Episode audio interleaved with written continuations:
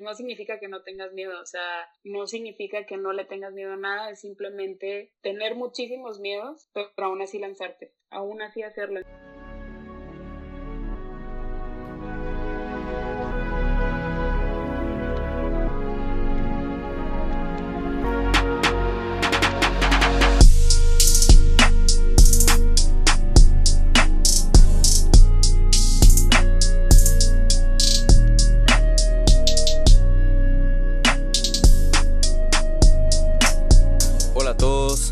Bienvenidos a 19, tu ventana a la cultura urbana. Yo soy su anfitrión, Emilio Andrés Galvez, y el día de hoy me acompaña una gran artista. Bueno, obviamente estos 19 invitamos a pura gente capaz y que sabe muy bien cómo expresarse y no solamente eso, sino eh, encontrar formas para poder llevar lo que ellos ven como necesario, justo y bello de esta vida. Aquí tenemos a Ana Galo, que es una grandísima cantante, apenas está empezando, diría yo, pero la verdad va bastante bien, a mí me gusta mucho. Y es un episodio especial, no solamente porque nos acompaña Ana, sino porque ya es el final de esta primera temporada de 19. Eh, antes de entrar con cualquier cursilería y demás, pues nada más agradecerles por estar todo este rato escuchándonos. Les aseguro que aquí vamos a seguir, pero vamos a nuestro punto. Aquí tenemos a Ana. Ana, ¿cómo estás? Hola Emilio, muy bien. ¿Y tú? Súper contenta de andar por acá. Pues sí, andamos bien, andamos bien. Este, justamente te estaba comentando antes de empezar a grabar el podcast que nuestro bello ranchito de Chihuahua, nuestro cerro pavimentado, está siendo bendecido por lluvias en este preciso instante. Entonces es un buen clima para poder platicar, cotorrear y a ver qué vamos sacando aquí en esta, esta plática, exactamente. Delicioso. Teníamos sin, sin lluvia ya un buen ratote, ¿no? O sea, estábamos como 40 grados ya estas últimas semanas y era así de que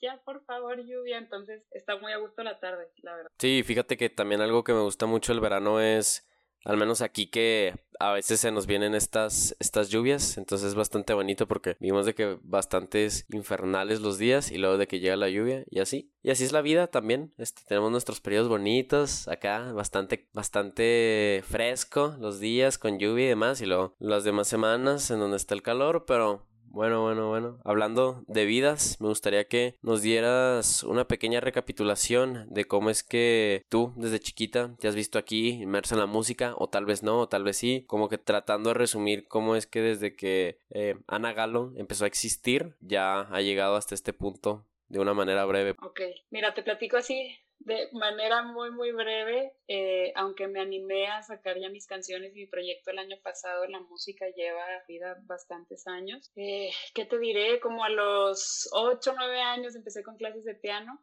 eh, mis papás me metieron y me gustaba y, ya aprendí a tocar el, el, el, piano, estuve algunos años, después eh, uno de mis primos tenía una guitarra en su casa, una guitarra eléctrica azul y dije, no manches, yo no sé cómo se toca eso, pero se ve bien padre, yo quiero aprender. Me enseñó como tres acordes y, y, y, ya, o sea, cada vez que iba a su casa quería agarrar esa guitarra y tocar los únicos tres acordes que me sabía. Esa Navidad pedí yo una guitarra acústica santa, me la trajo y creo que a partir de ahí se pudiera decir que, que empezó realmente como pues este, este amor por la música, de cierta manera siempre había estado, como que desde muy chiquita me, me, gustaba mucho escucharla. No sé, o sea, tú sabes lo que es escuchar música que te guste, como que te transporta, te transporta a otro mundo completamente y sentía yo que eso me pasaba sin realmente entenderlo, ¿no? Pero ya como a los, sí, como a los 11 que empecé con la guitarra fue cuando ya empecé a sentirlo yo un poquito más al estar tocando música. Entonces eh, aprendí yo solita la guitarra. En ese entonces me encantaban los Jonas Brothers. Antes de conocer a... la gran bueno, a quien no le encantan los Jonas Brothers, diría yo. Es que no manches, o sea, en ese entonces era... ¿Qué disco habían sacado? Pues estaba SOS y estaban las canciones de, creo que era Jonas Brothers el álbum, de hecho. Y, y justo Hold On y SOS y fueron de las primeras canciones que me aprendí en la guitarra, cuenta las buscaba en Google, imprimía los acordes y, y ya, y según yo imprimí otra lista de, pues, de acordes de cómo poner los dedos y así. Fueron las primeritas canciones que me, que me aprendí y así fui sacando pues, las canciones que en ese momento me, escucha, me escuchaba y me, y me gustaban. Entonces, se pudiera decir que ahí empezó. Yo no empecé cantando, empecé pues primero tocando el piano, pero eh, después me topé con la guitarra y pues ya fue con el, con el instrumento con el que me quedé a la, a la fecha. Este, y bueno, de ahí se vinieron muchos años llenos de mucha música en distintas etapas de mi vida. Em, en la escuela estuve en misiones desde pues, secundaria, prepa y algunos años de la carrera y la música siempre estuvo presente. Em, era yo la que era la guitarrista de la frater, entonces pues en mí recaía aprenderme los cantos del la primera misa, la primera celebración que tocamos, nos fue fatal porque yo no me sabía las canciones, no me sabía los cantos y los toqué súper, súper horrible, pero, pero bueno, este, ese fue otro momento importante en el que la música estuvo presente. Y ya en prepa me empecé a animar a, pues estaba, estaba YouTube, ¿no? Como muy, muy de moda, empezaba la gente a subir videos, a subir, no sé, pues covers o canciones originales de ellos cantando y dije, ah, pues yo quiero, pero yo quiero pues con mi guitarra. Entonces, entonces, la verdad que más o menos ahí medio me animé a subir un par, después lo dejé olvidado y ya no fue hasta la carrera. Eh, otro momento importante de mi vida fue el Alegro en el TEC de Monterrey. Yo estudié Mercadotecnia y Comunicación, pero pues estaba este componente musical siempre, ¿no? Y, y, en el TEC, el Alegro, pues es un, a los que no lo conozcan, es un, es un, ¿cómo te puedo explicar? Como una comunidad de, de cantantes, bailarines, músicos, se montan shows y, y se hacen distintos eventos, todos musicales, entonces ahí audicioné, entré como guitarrista y, y, y, a lo largo de mi carrera en el TEC pues estuve, estuve básicamente tocando siempre, estaba llena y rodeada de gente bien talentosa, ahí conocí a buenos amigos que también compartían como el mismo gusto y amor por la música. Y, y, en todo ese inter no me animaba a cantar y no me animaba a cantar, después este, me voy de intercambio a Chicago, allá me animo a hacer un proyecto, paréntesis muy grande, soy muy Swifty, me encanta Taylor Swift, la amo. Este, de nuevo, ¿quién no ama a Taylor Swift?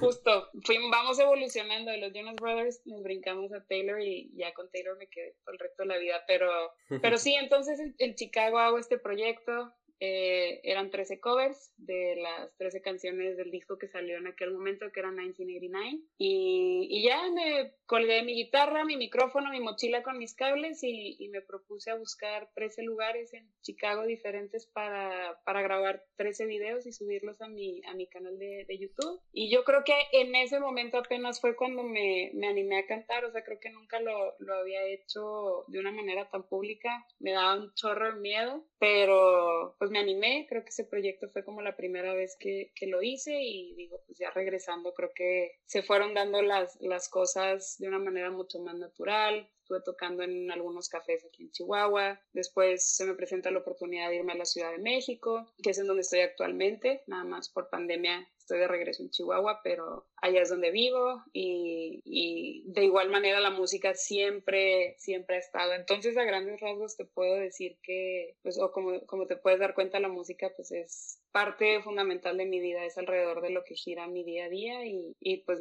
ahorita que ya por fin me animé a sacar mis canciones y todo, me siento muy, pues muy agradecida, muy feliz de poderlo estar haciendo principalmente. Sí, justamente. Ajá.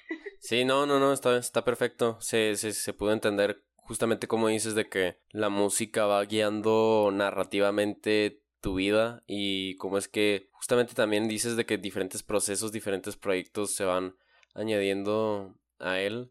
Nada más como una nota aparte exactamente qué es lo que haces en Ciudad de México ahorita, de que profesionalmente supongo está mucho más ligado al marketing y, y esto que estudiaste, ¿no? Sí, soy Hannah Montana, no te creas. De día soy Miley y trabajo...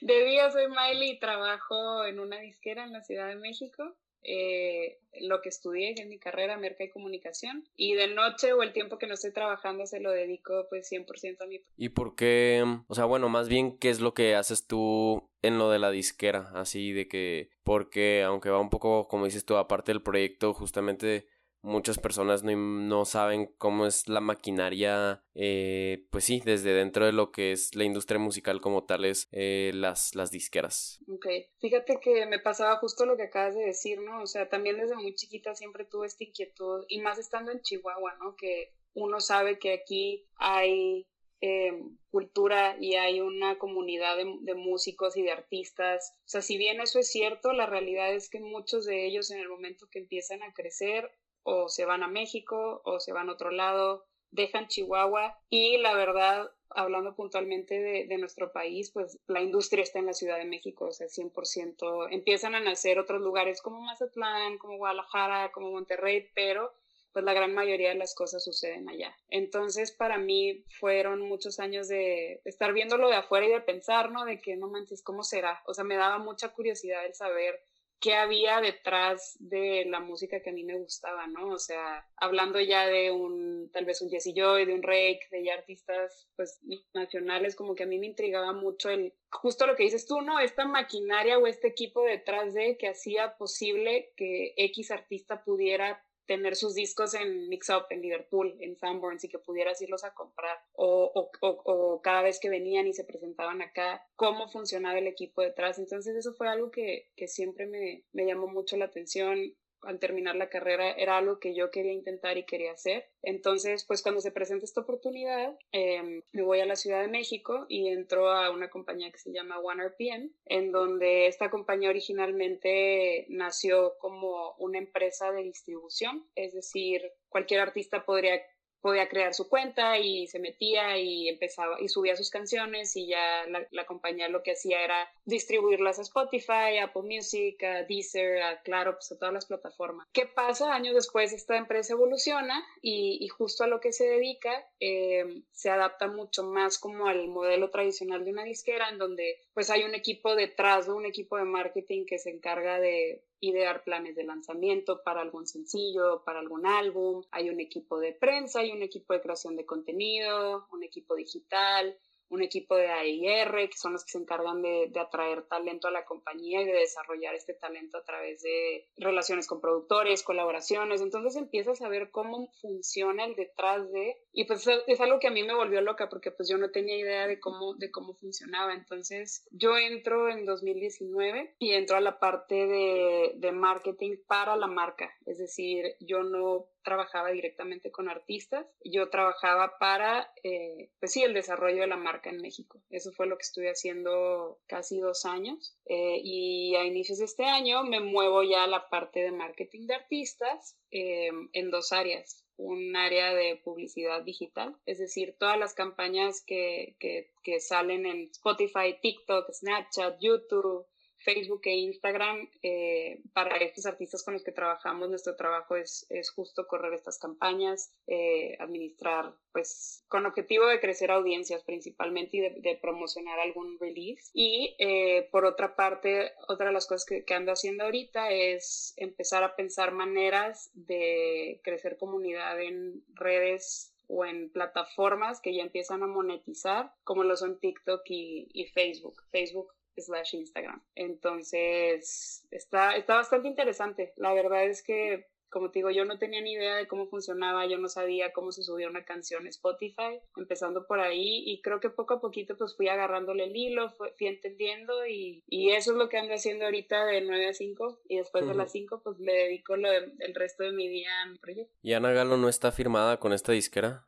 De casualidad? Ana Galo está firmada. Te cuento un poquito así, sin salirme mucho del tema, son tres modelos en, eh, como, o tres niveles de servicio que ofrece la, la, empresa. El primero es DIY, entonces básicamente cualquier artista que esté empezando como como yo, por ejemplo, o alguien que está haciendo música en su cuarto y quiere tener sus canciones arriba, es el modelo perfecto para, para entrar, registrarse es gratis, subes tus rolas, las distribuyes y, y, empiezas a generar regalías a partir de lo que, pues de las reproducciones que empieza a generar tu contenido. Entonces, ese modelo es en el que yo estoy firmada y básicamente pues tienes acceso, pues de entrada, el registro es gratis, a la plataforma, hay varias herramientas ahí digitales para, pues, para hacer un pre-save o para comunicar tu lanzamiento en redes. Em, se pueden hacer varias cositas, está padre. Y luego ya están los otros dos modelos para artistas pues, que ya tienen una carrera, que ya, que ya tienen un poquito más de, de, pues, de tracción, ¿no? Principalmente en, en, plataformas. Y artistas que ya tienen años en la industria, que ya tienen una carrera consolidada, que vienen de majors. Entonces, lo padre de la empresa en la que trabajo, que es algo que me gusta mucho, es que prácticamente cualquiera puede empezar y, y pues hay diferentes soluciones dependiendo de pues sí, de la etapa en la que estés en tu carrera. Entonces, Ana Galo está. Perfecto, muy bien. Ya fue bastantito tiempo conociendo a, Ana como persona, que era justamente lo que buscaba aquí con, con estos pequeños monólogos que se tiró la, la compa Ana. Pero se me hizo súper interesante que mencionaste justo algo que quería ya introducir a lo que sería esto de conocer a Ana como artista, que es justamente mencionaste del DIY, del en inglés do it yourself, ahora en español el que lo hagas tú mismo. Es un proceso que veo que tú y yo compaginamos interesantemente porque, pues mira, verás, aquí estoy eh, grabando el podcast en el cuarto de mi mamá, bien ahí, porque es en donde hay buena acústica aquí en la casa y luego pues me tengo que acomodar, como dices tú, de que pues trabajo en las tardes y capaz tendré que algún día libre y ni más, o sea, es ponerle las horas nalga y sentarse ahí enfrente de la Mac para editar el podcast y eh, ponerle la descripción, que esté programado y bla, bla, todo este proceso, como dices, ¿tú cómo ves la forma de asentarte y deja tú asentarte, sino más bien como animarte a así tirarle a eso del, del, de hacer las cosas por ti mismo, porque está súper padre que mucha gente lo está haciendo y justamente 19 eso es lo que busca, pero para quienes todavía están de que, ay, es que no sé, o, de que no se sienten completamente seguros, de que no tienen las herramientas, ¿cuál es un buen consejo tal vez? Ok, pues digo, creo que tú lo sabes, ¿no? Al final a, a los que pues hemos decidido como aventarnos a hacer esto, creo que lo principal es que sepas que te va a tocar hacer de todo. O sea, en mi caso muy puntual, pues sí es el lado creativo de la música, de mis canciones. En su momento era la producción, no sabía ni cómo rayos se usaba el programa, pero pues ahí viendo tutoriales en YouTube y voy aprendiendo y hay cosas que a la fecha no sé cómo funcionan técnicamente, solo sé que se escuchan bien y por eso lo hago. Eh, tema de edición de video, de cómo poner tu cámara para que se vea chido, este, qué tan lejos o qué tan cerca pones el micrófono, temas de diseño, que igual en su momento pues viendo tutoriales en internet de cómo se usa X herramienta en Photoshop o lo que sea, realmente te toca de todo, te toca el lado de marketing también, o sea, ya estás produciendo lo que sea que estás haciendo, si estás haciendo música, si estás subiendo videos, si estás haciendo un podcast como en tu caso, pues cómo lo mueves, ¿no? O sea, también te tiene que girar este, la, la, la cabeza un poquito en torno a, a, ideas creativas de cómo, de cómo darle un poquito más de difusión. Entonces siento que pues quien sea que esté pensando en, lanzarse, creo que el, primer consejo que yo les daría es que estén dispuestos a intentar de todo. Es un proceso bien bonito porque aprendes de todo y, el segundo consejo que yo daría pues es la constancia. O sea, siendo constante en lo que haces te vas haciendo bueno, vas mejorando muchas cosas. Em, entonces sí, o sea, entrar a hacer de todo, estar dispuesto a hacer de todo, ser constante. Y la tercera, un bonus, eh, un, un, artista do it yourself o una persona amateur, por así decirlo, como que tiene esta característica de que no le tiene tanto miedo al equivocarse, lo cual se me hace increíble porque pues ya un profesional, digamos que no se equivoca, ¿no? Ya tiene mucho más carrera recorrida, recorrida pero justo lo padre de ser una persona que hace de todo un poco, como que tiene este espíritu hasta cierto punto emprendedor, ¿no? De que hice esto y no me salió chin ni modo, pero bueno, puedo intentar esto ahora y a ver si funciona. Y chin, tampoco me funcionó, pero al estar intentando tantas veces vas aprendiendo más rápido y creo que eso es lo bonito también, ¿no? O sea, del, del, del equivocarte y, que bocas y la riegas, modo, o sea, le, sigues. Entonces, creo yo que esas son las tres cosas que de mi lado me han tocado, pero no sé a ti si coincides, y no coincides. No, sí, sí, este, cuando vas viendo que la neta, o sea, somos privilegiados en poder tener de la posibilidad de expresarnos, ya sea tú con tu música, yo con mi podcast y la revista digital y tal, pues, o sea, ¿qué va a hacer equivocarme? No, no se va a acabar el mundo y lo único que puede hacer equivocarme es, pues, tratar de mejorar. Entonces está súper padre y, y también este, se me hizo muy interesante ya que estabas hablando de lo de cómo es que llegaste hasta aquí y todo este rollo, que te consideras Hannah Montana. Wow, estas son fuertes declaraciones, sin duda, pero... Yo más bien lo que agarré de ahí es que tienes un interesante y padre equilibrio que, que, me llama bastante la atención entre una carrera profesional y una carrera artística, que es justamente yo también lo que busco. Yo creo que ya van varias veces que he comentado aquí en el podcast que voy a estudiar negocios internacionales y así, porque justamente veo que es una, carrera que puedo aplicar muchas cosas que son mías y otras que son de del área de trabajo, de la vida, del mundo. Y pues toda la gente que, pues, ¿por qué no estudias cine? ¿Por qué no estudias comunicación y tal? Pues porque, mm, o sea, eso como dices tú, o sea, de que en mi, en mi 9 a 5 puedo hacer lo que me deje dinero, todo el demás rato, pues lo que tal vez me pueda dejar dinero, pero mucho más importante, pues me deja de que felicidad y paz y pues sentirme pues bien contigo mismo, porque si mínimo no le dedicas un poco y tú sabes que eso es lo que te apasiona, dime o no, que siempre te sientes que, o sea, ahorita podría estar haciendo una canción o de que ahorita podría estar haciendo de que algo mínimo, pero al menos relacionado con lo que hasta cierto punto realmente quieres hacer con tu arte, pues. Y fíjate que mucho tiempo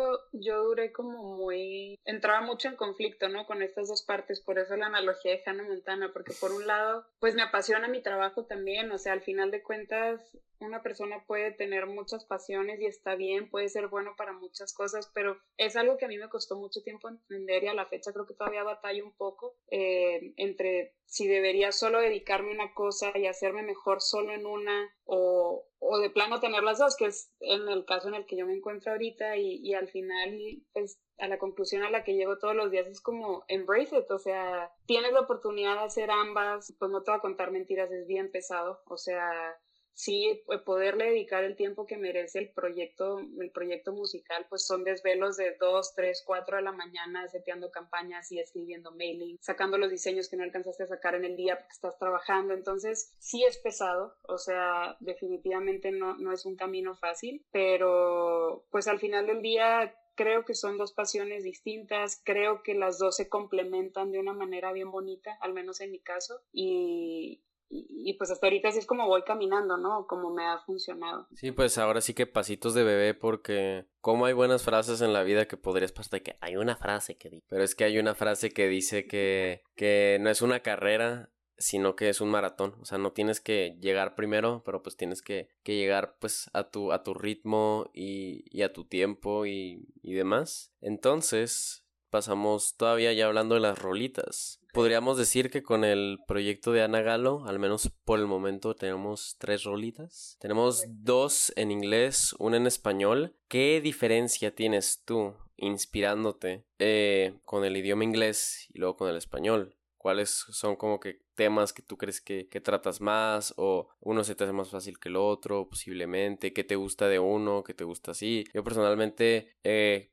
bueno, no es realmente pecar, pero este justamente me ha gustado mucho 19 porque me ha obligado a, a usar mucho más de mi expresión en español porque es una historia divertida. Eh, yo hasta cierto punto sabía por un buen ratico, al menos una parte de mi secundaria y de mi prepa, expresarme de que más fluidamente o más artísticamente, pues en inglés, porque yo todo lo que veía y todo lo que veo todavía de que en YouTube y series y películas y demás, yo los veo en inglés. Y pues no, nada más. Eso, y entonces por mucho tiempo yo este lo vi como que casi de que no, pues es que cómo voy a hacer de que un podcast completamente hablando de arte en español, si cuando quiero sacar palabras un poco más complejas o quiero conectar ideas, se me hace mucho más fácil porque yo en inglés todos los días veo cómo gente conecta ideas en inglés, ¿me entiendes?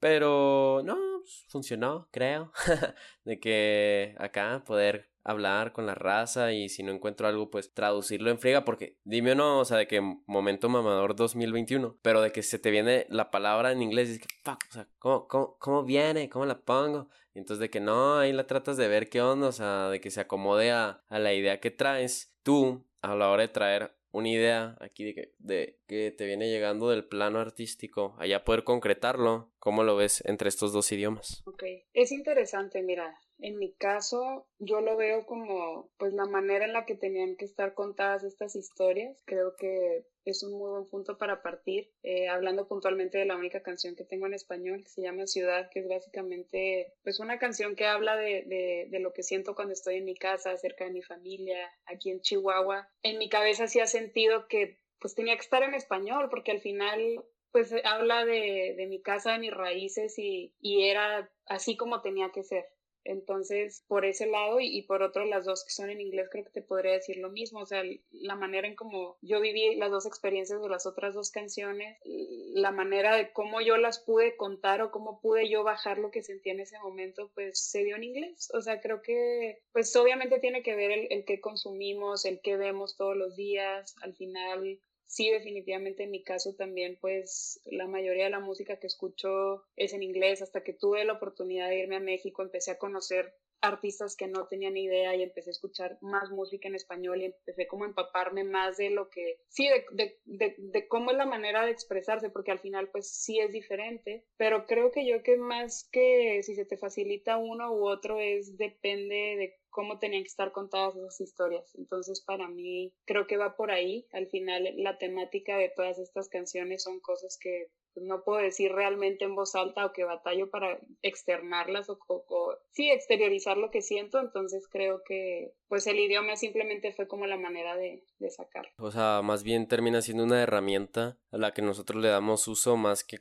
como pues una jaula a la que nos estamos, ¿sabes? De hecho, una frase que yo siempre saco, por lo mismo que yo soy así un vato de que sumamente cultural y apasionado por estas cosas, historia, idiomas y demás, que, o sea, yo quiero, de viejito me imagino de que leyendo un diccionario en árabe y de que, ah, no, sí, a la Hassam y quién sé qué, pero siempre se me hace muy padre esta frase de Carlo Magno, que fue el rey más importante de Francia en la Edad Media, que dijo que, que el que habla varios idiomas tiene varias almas. Entonces, eso justamente hace que puedas tocar de que diferentes partes de tu interior y así vayas sabiendo cómo navegarte. Y no sé, siento que, que, eso, que eso está muy padre. De hecho, aquí en 19, obviamente es un podcast en español, pero pues tenemos escuchas alrededor de todo México, unos Estados Unidos, gracias, España, algunas otras partes de Latinoamérica. Pero yo algo con lo que me gustaría cerrar esta primera parte del podcast antes de llegar a la pausa es ¿Tú cómo podrías de una manera interesante como que explicar las vibras o lo que te emana a ti Chihuahua? Porque también mucho de este proyecto de 19 es justamente la ventana a la cultura urbana y si eso está ahorita muy basado en Chihuahua, pues que sea así porque es aquí donde estoy, en donde, de donde vengo y todo. He tenido oportunidades de estar en otros lados, pero yo lo que quiero es justamente, o sea, con quienes sean de aquí a sentar una escena porque como estás diciendo, cómo es, cómo es que todo está tan centralizado en la Ciudad de México, pero ya hay también diferentes escenas, como dices tú, o sea, en Monterrey, en Guadalajara y demás. ¿Tú cómo ves extrañamente esta dualidad de que no, sí, el Chihuahua norteño y, ranchero y aguerrido, trabajador y obviamente todo lo que es, y este otro lado que tal vez no muchas personas tienen conceptualizado, pues? Pues mira, en mi caso, muchos años yo pensaba que, que, mi vida iba a estar fuera de Chihuahua muchos años, busqué el irme, lo logré hasta cierto punto y creo que no fue hasta el año pasado, o sea que nos cayó pandemia y que así han sido tiempos bien complicados para todos, que pude regresar a mi casa y, y justo el, el poder estar con mi familia otra vez, el poder estar en casa, el poder ver a mi ciudad como un lugar al que siempre puedes regresar, ¿no? O sea, pues creo que en eso, en eso se resume y en eso veo Chihuahua. O sea, siento que es como, al, digo, al, menos en mi caso y de manera muy personal, como pues el lugar al que siempre puedo regresar para volverme a sentir en casa. Entonces, este, a mí me encanta que, que hay muchísimo talento, eso me fascina, o sea, cada vez pues eh, estoy conociendo a más músicos y a más cantantes y a más gente que le encanta el teatro y el cine y, y me encanta que se esté construyendo ese, esta escena aquí. Al final creo yo que realmente no importa tanto en dónde estés, eh, es algo que yo aprendí en, en mi vida, sino qué haces con lo que tienes a tu alcance y, cómo lo explotas estando en el lugar en el que estás. Al final tenemos una gran ventaja, ¿no? Y es el Internet, son las redes sociales, es YouTube, es TikTok, llames el canal que le quieras llamar. O sea, creo que ahora más que nunca tenemos la facilidad de hacer lo que nos guste y lo que nos haga felices estando desde casa sin tener que ir a otro lado o buscar otro lado. Sí, el ir a otro lado te va a traer nuevas experiencias, te va a traer pues nuevas aventuras y nuevos retos y está bien Creo que son experiencias distintas y son experiencias bonitas también, pero el que estés en algún lugar siento yo que ya no es un impedimento a hacer lo que nos haga felices y justo lo que decías, ¿no? O sea, a relucir nuestras raíces. Al final los norteños somos, como decías, como muy aguerridos, muy directo al grano, hacemos las cosas, somos bien chambeadores. Entonces, em, creo que eso lo puedes reflejar sin ningún problema a través de lo que sea que estés haciendo. Buen punto. Este, yo tengo también por lo mismo de que fui muy afortunado de tener una experiencia fuera del país y, de aquí, de donde he estado toda mi vida, que no es tanto dónde estás, sino qué estás haciendo en donde estás. Y la verdad, yo creo que Ana y, yo hasta cierto punto podemos ser un buen ejemplo de que si te quieres ir un rato, pues hazlo. La neta, búscale la oportunidad porque muy probablemente vas a poder sacar ideas y este, vas a conocer gente y al menos por lo que me has contado, tú sacaste de tu año fuera pues cosas para el proyecto musical, yo 19 y el podcast lo saqué estando fuera, entonces pues quién sabe que sea eso para, para nuestros escuchas. Ana, ¿qué te parece si nos tomamos una pequeña pausa y volvemos con la segunda parte de este último episodio de la primera temporada de 19? Súper, démosle a la pausa.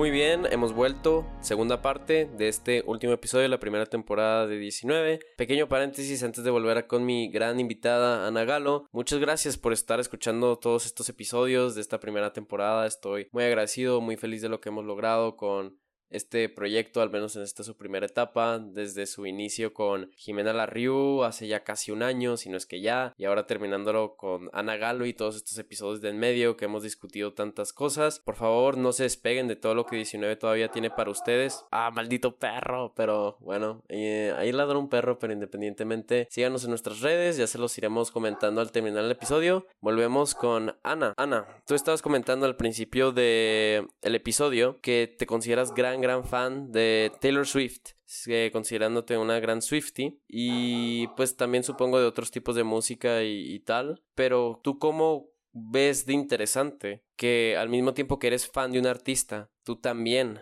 eres artista, o sea, no no no te quedaste nada más en este apreciar el arte de alguien más, sino que también ya estás creando el tuyo, que aprendes de, de justamente tantos años de, de estar detrás del, del, proyecto de alguien como para ya tener el tuyo también y no sé, este, alguna experiencia interesante, divertida, que, que puedas comentar de justamente, ahora sí que vivir lo mejor de los dos mundos. Pues rescato, rescato varias cosas de, de, ser fan de Taylor y digo de cualquier artista, ¿no? O sea, creo que al principio como fan uno encuentra la música de, de alguien y algo hace clic, ¿no? O sea, no sabemos qué es, pero como en mi caso fue que lo que ella estaba cantando me, me hablaba y me decía, parece que vio lo que me acaba de pasar y parece que lo escribió todo y se lo llevó e hizo una canción alrededor de eso, ¿no? O sea, en, en, mi caso particular así fue, pero creo que pues una de las cosas que me llevo es, y una de las razones por las que la admiro un buen es su manera de componer su manera de, de, ver el mundo y de cómo tomar un friego de sentimientos y de emociones y situaciones bien complejas y cómo los convierte en canciones, particularmente los dos últimos álbums que fueron una locura, tanto Folklore como Evermore creo que ejemplifican perfecto esto que, que estoy diciendo. Entonces es tomar eso que, que, que hacen bien artistas, llámese, no sé, Taylor o llámese Ed Sheeran o llámese quien sea, ¿no? No importa. ¿Y cómo lo traduces tú como artista con tu propio proyecto? Porque al final creo que pues no se trata de, de imitar, se trata de inspirarte en aquellas personas en quien que admiras ¿Cómo puedes tú, eh, con los skills que ya tienes, con el estilo que ya tienes, inspirarte en eso y, y en seguir contando historias honestas, historias reales, historias que en, mi, en mi caso fueron como muy personales, ¿no? Y siempre he buscado mantener, pues, esta honestidad y esta persona, sí, o sea, que estas historias que sean realmente pues muy personales y que le hablen a quien le tengan que hablar. La verdad, eh, las escribí para mí en su momento, me ayudaron a sanar muchas cosas y ahora que ya están afuera, pues te llevas sorpresas bien bonitas de que pues, también le hablan a la gente allá afuera y que hay gente que se relaciona. Entonces, por un lado eso, ¿no? Y por otro lado es ya más un tema creativo es como cómo rayos le hace para conectar tanto con fans, ¿no? Digo, estamos hablando de Taylor, que es un caso aislado y ya es un fenómeno mundial y tiene millones y millones y millones de fans en todos lados, pero es como ¿Cómo puede seguir siendo tan personal su comunicación hacia sus fans a tal grado de que pues las fans se sienten muy cercanas a ella y sienten que la conocen de toda la vida y sienten que han crecido con ella, sí a través de su música, pero a través de otro tipo de cosas que ha hecho, ¿no? O sea,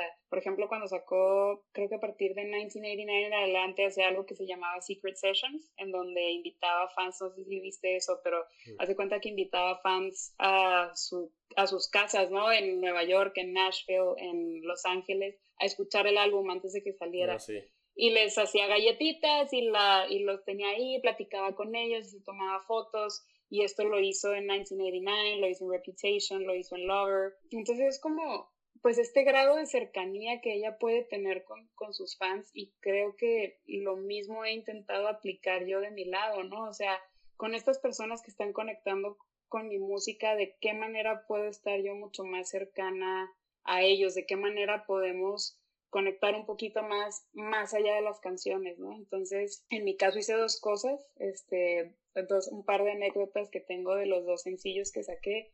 Bueno, el para el tercero no hice algo tan, tan loco, pero para los, para los primeros dos sí. Eh, para el primero mm, hice sí, sí, sí, sí, sí. Sí, ya, ya me acordé de que hice un fan, no, hice un club de, hice un club de, de chavos que ya no creen en el amor.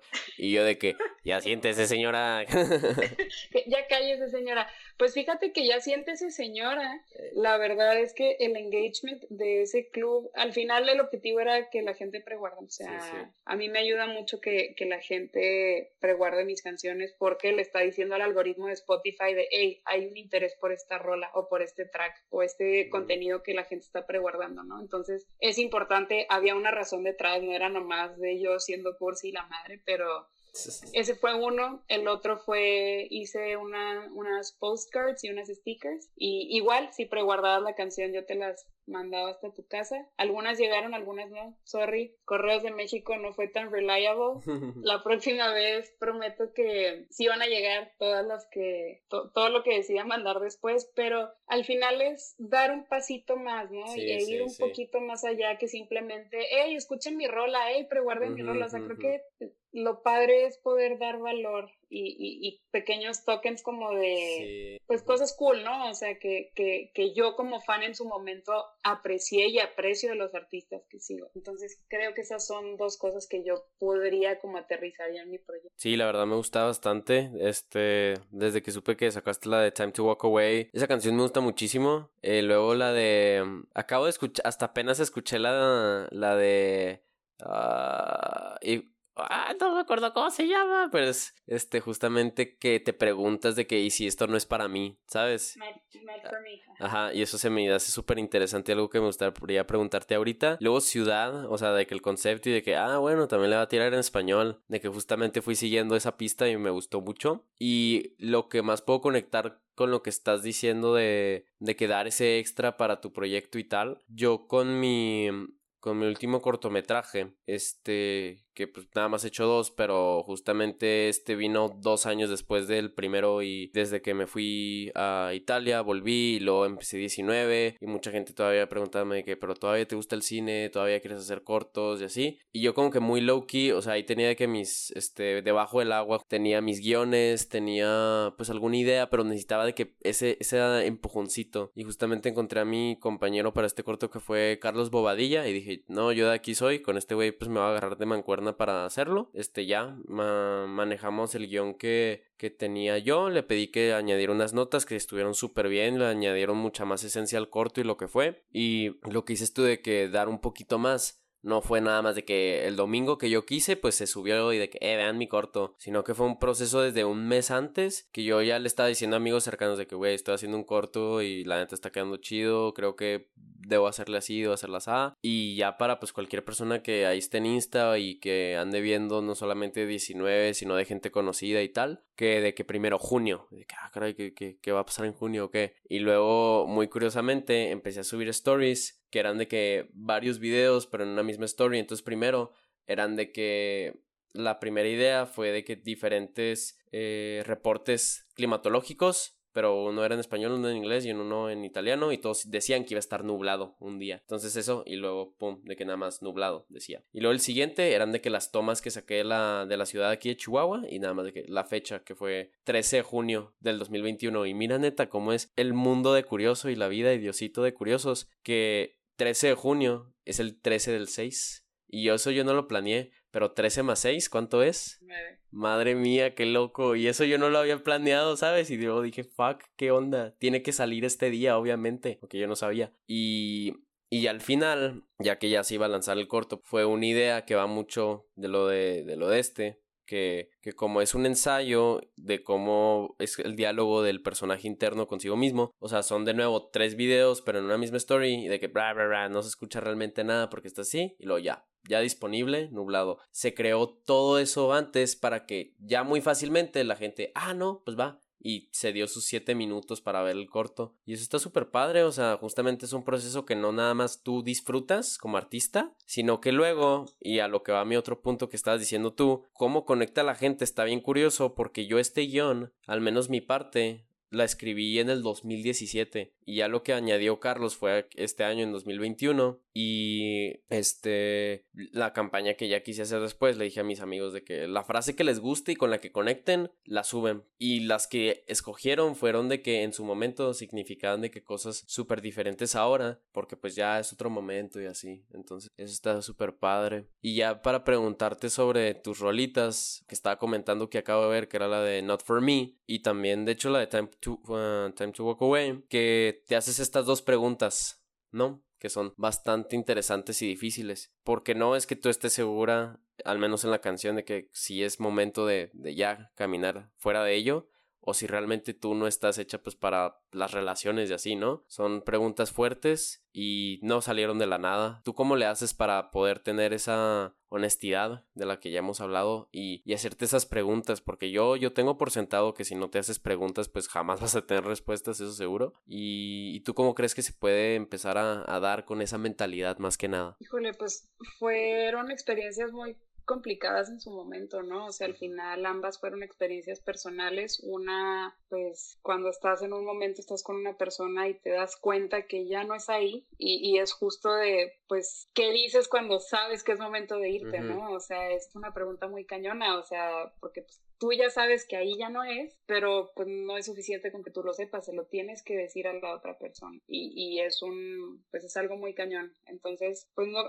no fue una experiencia fácil, al final el, el, traducirlo o el bajarlo a una canción me tomó tres años para esa canción en particular. Entonces, pues sí, o sea, creo que te pudiera decir eso de la primera y de la segunda fue al revés, o sea, fue igual un sentimiento que ya me traía como loca, que no me lo podía sacar de la cabeza, era como pues no sé, esas veces que intentas, intentas, intentas y nomás no se te da, o sea, y, y entonces llega un punto en, en, donde dices, güey, o sea, de plano, esto ya no es para mí, o sea, ya estoy cansada de buscarle y nomás que no se me da, que me rompan el corazón, que lo que sea, la, la, la razón es que no te pelen, o que te traigan nomás ahí, luego que ya te dejen, o sea, entonces, pues uno también se cansa, ¿no? Y llega como a este punto de quiebre en donde dices, pues ya toda la fregada. Hey, sí, sí, sí, sí, Esto no es para mí, ya me cansé y al final, pues no pasa Y uno nada. se vuelve bichota y ya, así pasa.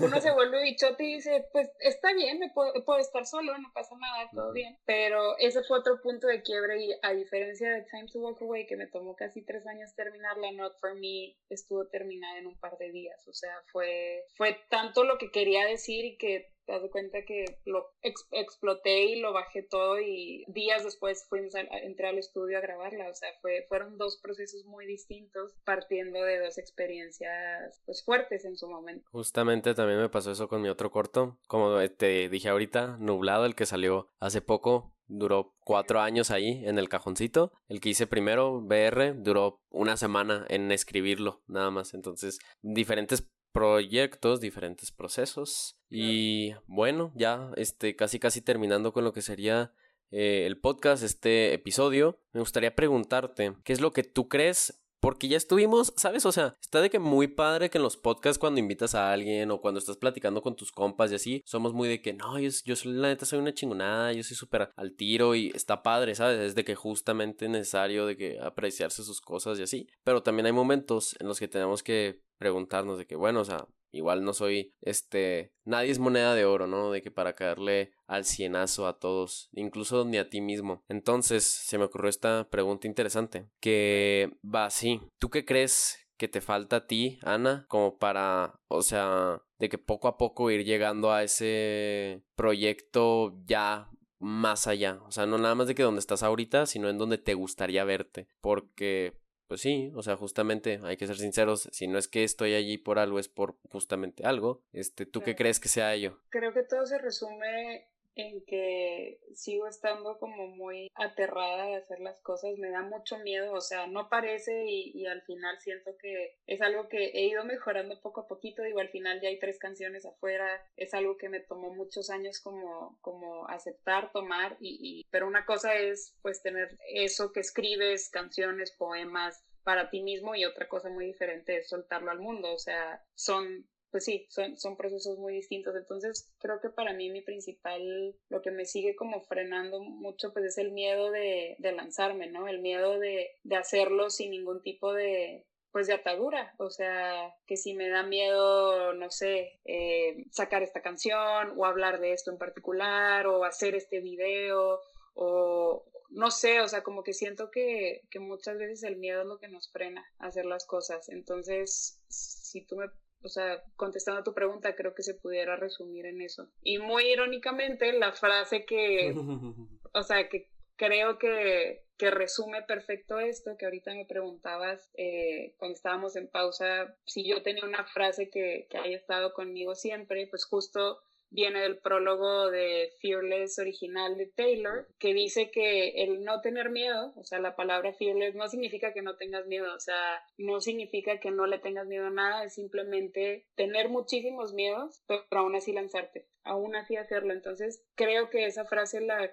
cargo conmigo, la tengo súper presente, súper tatuada, y es decir, el miedo nunca se va a ir, es más bien qué haces con ello, ¿no? Y cómo te avientas a hacer lo que quieres, aún siendo consciente que esos miedos van a estar y esas voces de que pues no eres suficientemente bueno, que no cantas tan chido, que esto no está tan bien hecho, lo que sea, pues cómo lo tomas y cómo aún así lo haces y te avientas. Es que yo creo que sí deberíamos pujar. No sé por qué estamos como que criados de esa manera o tal vez de que culturizados de esa manera que si no es excelente, o sea, no vale la pena y está padre, ¿no? Porque yo este tengo muy por sentado que lo excelente no existe, pero podemos ser excelsos, que básicamente es tratar de ser lo mejor posibles, ¿sabes? O sea, porque de que se puede, se puede, ¿sabes? Entonces hay que tratar de ser lo mínimo y es lo que ya se aprecia, ¿sabes? Porque tú qué puedes decir de alguien que no ha hecho nada y no por mala onda, ¿sabes? O sea, simplemente, ¿qué puedes decir? Pues nada, porque no ha hecho nada. Entonces, o sea, de alguien que sí está de que tirándole a, lo que sea que, que eh, sea eso, pues perfecto. Y si hay algo que puede resumir lo de ahorita de 19 y lo de tu proyecto, que pues justamente tú dices, o sea, pasaste años en querer sacarlo y yo ahorita es de que estoy tratando de sí tenerle un compromiso a esto porque pues la creatividad pues siempre la he tenido conmigo y lo que quieras, pero ya estar de que ahora sí que amarrado con un proyecto y, y, ir a las trincheras con él pues es una cosa completamente diferente, ¿sabes? Este, el miedo es irracional justamente porque te pones a pensarlo y como estamos diciendo al principio del podcast, no es el fin del mundo realmente cuando, cuando pase lo que crees que te puede pasar. Eh, el punto es como dices tú, o sea, actuar independientemente de que exista o no. Y quitando este miedo de en medio, wow, qué gran transición, jeje. ¿Cuáles son tus metas a futuro? Si pudieras resumirlas en, en, un par, en un par. No te tires monólogo, por favor, que tenemos que terminar el podcast, Ana. Excelente. Mi única meta es poder sacar mi EP. Eso es lo único que estoy, lo que quiero lograr a final de este año es poder decir, aquí están estas cinco canciones, lo logré y pues hacerlo pues lo mejor que puedo con lo que tengo a la mano. Esa es como mi, la meta, la primera meta que tengo y la segunda meta que tengo es poderlo tocar en vivo. Me parece perfecto. Las, dos cositas que tengo en la mira. Están muy bien, están muy bien. ¿Y por qué EP en vez de LP? O sea, ya sé que es de que pues haga una película, ¿no? Y de que perece, perece. Pero tú cómo la ves de que, o sea, la diferencia entre procesos y esfuerzos entre, como dices tú, de que sacar cinco canciones a tal vez, a tal vez sacar diez u ocho. Creo que va muy de la mano con lo que decías ahorita, ¿no? De que esperar a que algo sea perfecto y esperar a que algo esté terminado. Siento que un EP, que es un extended play, lo que te facilita es que puedes sacarlo mucho más rápido. O sea, están más rápido cinco canciones que diez, que doce, o sea, toma menos tiempo y al final, pues lo que yo quería era ya estar, ya empezar, ¿no? O sea, no importa que cuando saqué Time to Walk Away, el resto del EP no estaba grabado. O sea, teníamos nada más esa canción grabada y fue como, saquémosla y vamos grabando sobre la marcha y vamos haciendo sobre la marcha. Entonces, creo que es eso, o sea, esa parte de que no te frenes porque algo no esté terminado, simplemente empieza a sacarlo y empieza a hacerlo, siendo constante, vaya. Pero, pero sí, por eso, por esa razón y por la lana también. no es lo mismo producir un, cinco canciones que dos. Sale Gran punto, gran punto, efectivamente. Pero no, qué padre. Y la neta es que tenemos buenos ejemplos modernos de, de cómo hacer un EP. También te puedes sacar porque es esa pequeña probada de que, híjole mamá, o sea, me, me diste el conito de una bola, pero yo quiero el de dos. ¿Cómo le hacemos? Este, y sí, el, el, ejemplo número uno que se me viene es del Granite Maverick, futuro posible invitado de 19, eso esperamos. Pero, pues nada más, nada más, qué padre poder escuchar justamente lo que tienes planeado y lo que has hecho, lo que haces y lo que todavía quieres hacer. Eso está súper importante, de que saber de dónde vienes y dónde estás y dónde quieres llegar. Pero ya llegando a la este, tipiquísima eh, parte final de, de los podcasts de 19, te voy a preguntar las tres grandes preguntas que tenemos para ti, que es primero una afición que traigas ahorita, que lo que sea de que el interés actual que, que estás manejando. Hmm, yo estaba comentando en los últimos podcasts con invitados que como ya no tenía una afición exactamente, porque como que estaba metido en otras cosas, este, ando, uff, pues la verdad, metido en trabajar, en sacar 19 a flote con el tiempo que tengo y así, pero pues interés que tengo la verdad me sigue gustando mucho la música, eso es padre. Este, no, no hay un día que no, que no escuche música y que no la aprecie. Les juro que ya para la segunda temporada voy a traer, voy a traer la afición escrita para cada episodio porque no es de que, ah, no, ahí se me ocurre y es de que no se me ocurrió. Entonces, sí, ya creo que eso, eso se. ¿Sabes cuál es mi interés? Traerme afición escrita para los siguientes episodios. Ese es. Excelente. Perfecto. ¿Cuál es el tuyo? ¿Cuál es tu, el tuyo, Ana? Ahorita ando bien clavada con mi colección de viniles. La empecé el año pasado, entonces ando muy fan de estar escuchando música en, en vinil. Creo que es otra experiencia completamente diferente. Y esa es la, digo, está muy relacionada, sí, está muy relacionada a la música, pero ando ahorita súper fan en, en, esas ondas análogas que están regresando. Sí, eso está muy padre, eso está muy padre. Pero, ¿qué, ¿qué tocadiscos tienes? Porque hay unos tocadiscos que se joden los discos y hay que tener cuidado con ellos. El tocadiscos que tengo no lo compré yo, fue un regalo. Eh, uf, ya me lo dieron hace ya rato y nunca lo usé porque no tenía bocinas en donde. Eh, es una audio técnica. Sí. Ay, no me, no me sé el modelo, la neta te lo, te lo debo, pero creo que sí lo has visto. Es el Sí, sí, sí, ahorita, ahorita, ya los botones son circulitos, pero antes eran como rectángulos. Ajá, ajá. No, son muy buenos, esos son muy buenos. Yo también hace, hace un par de años ya quería empezar la, la de esta, pero se han, se han ido apareciendo cosas como para no tener esas. Perfecto. La frase, ya la comentaste, que fue la de la del miedo, que se me hizo muy padre, para que la tengan presente. Si no se acuerdan, denle unos 5 o 10 minutos antes para que la volvamos a escuchar. Pero ahora sí, eh, referente al consejo que tú le dirías a cualquiera de los escuchas que tenemos de 19, que creas que sea uno que pueda aplicar así, o sea, de que lo más abiertamente posible para todos quienes están escuchándonos en este instante? Híjole, creo que va igual relacionado a la frase y a todo lo que estuvimos platicando, ¿no? O sea, si quieren hacer algo, pero no están muy seguros, pero ese algo hace que su corazón vibre y, que les esté diciendo constantemente, aviéntate, aviéntate, aviéntate, eh, que lo hagan. O sea, al final la vida es bien cortita, no sabemos si vamos a estar aquí mañana, pasado, en 10 años, en 20, y creo que vale la pena el haber intentado las cosas aún con todas estas voces y miedos y, y limitantes a nuestro lado.